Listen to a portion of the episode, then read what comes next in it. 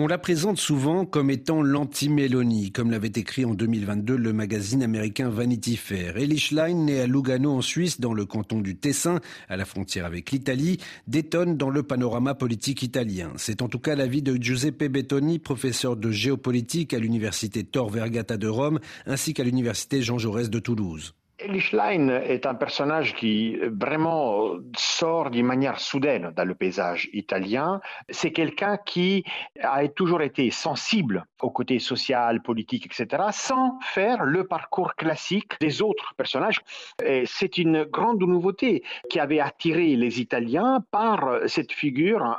Donc c'est un profil qu'on n'imaginerait pas. Très engagé socialement, mais aussi politiquement dès son plus jeune âge, comme le détaille Hervé Reiner, Elie Schlein s'est lancé en politique à l'étranger, explique ce spécialiste de l'Italie contemporaine, professeur à l'Institut d'études politiques de l'Université de Lausanne. Elle a fait ses premières armes véritablement en politique, à l'étranger, en l'occurrence aux États-Unis et à Chicago en particulier, hein, dans le cadre des campagnes pour euh, les primaires démocrates en 2008 en faveur de Barack Obama. Et puis, euh, elle remet ça en 2012 pour la réélection du président sortant Obama. De retour en Italie, elle devient membre du Parti démocrate avant de le quitter, car pas suffisamment à gauche selon elle. Élue en 2014 députée européenne, elle continue de graviter autour de cette formation politique en perte de vitesse. Nommée vice-présidente de la région d'Émilie-Romagne en 2020 par Stefano Bonaccini, son adversaire lors de la primaire du Parti démocrate italien qu'elle vient de remporter, Elie Schlein commence alors son ascension et se fait connaître des électeurs italiens, notamment en déclarant sa bisexualité lors d'une émission télévisée.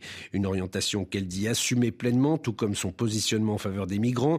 Élue députée en septembre dernier, elle se positionne ensuite pour prendre les rênes du Parti démocrate, un parti qui doit retrouver son identité, explique Giuseppe Bettoni. C'est un parti qui est encore à la recherche de son projet, de comprendre vers quoi se battre. Il y a une fracture déjà aujourd'hui qu'elle devra réconcilier.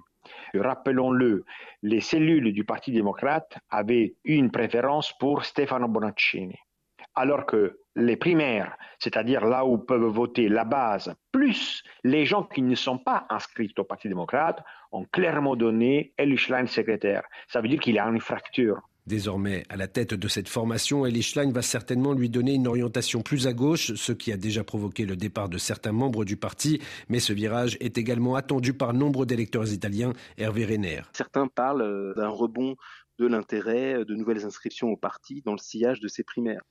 Ce qui est sûr, c'est qu'elle euh, a beaucoup d'atouts pour incarner la nouveauté. Hein, première femme à la tête de ce parti, sa jeunesse, 37 hein, ans, ce qui la rapproche aussi de Giorgia Meloni. Et puis euh, voilà, le fait qu'elle vienne en quelque sorte de la base étudiante, mouvementiste, si je puis dire, du Partito Democratico, ça change beaucoup de, secrétaires assez âgés ou alors positionnés au centre. Donc en cela, c'est un tournant en quelque sorte. Elie Schlein, l'anti-Mélanie, bisexuel, pro-migrant, en faveur des droits de la communauté LGBTI, va devoir s'atteler à la tâche tout de suite car des élections européennes se profilent, des élections qui pourraient bien confirmer son statut de leader de la gauche dans la classe politique italienne ou alors y mettre un terme si le Parti démocrate ne franchit pas la barre des 20% des suffrages, même si selon Giuseppe Bettoni, le Parti démocrate n'a aucun intérêt à écarter la nouvelle égérie de la gauche.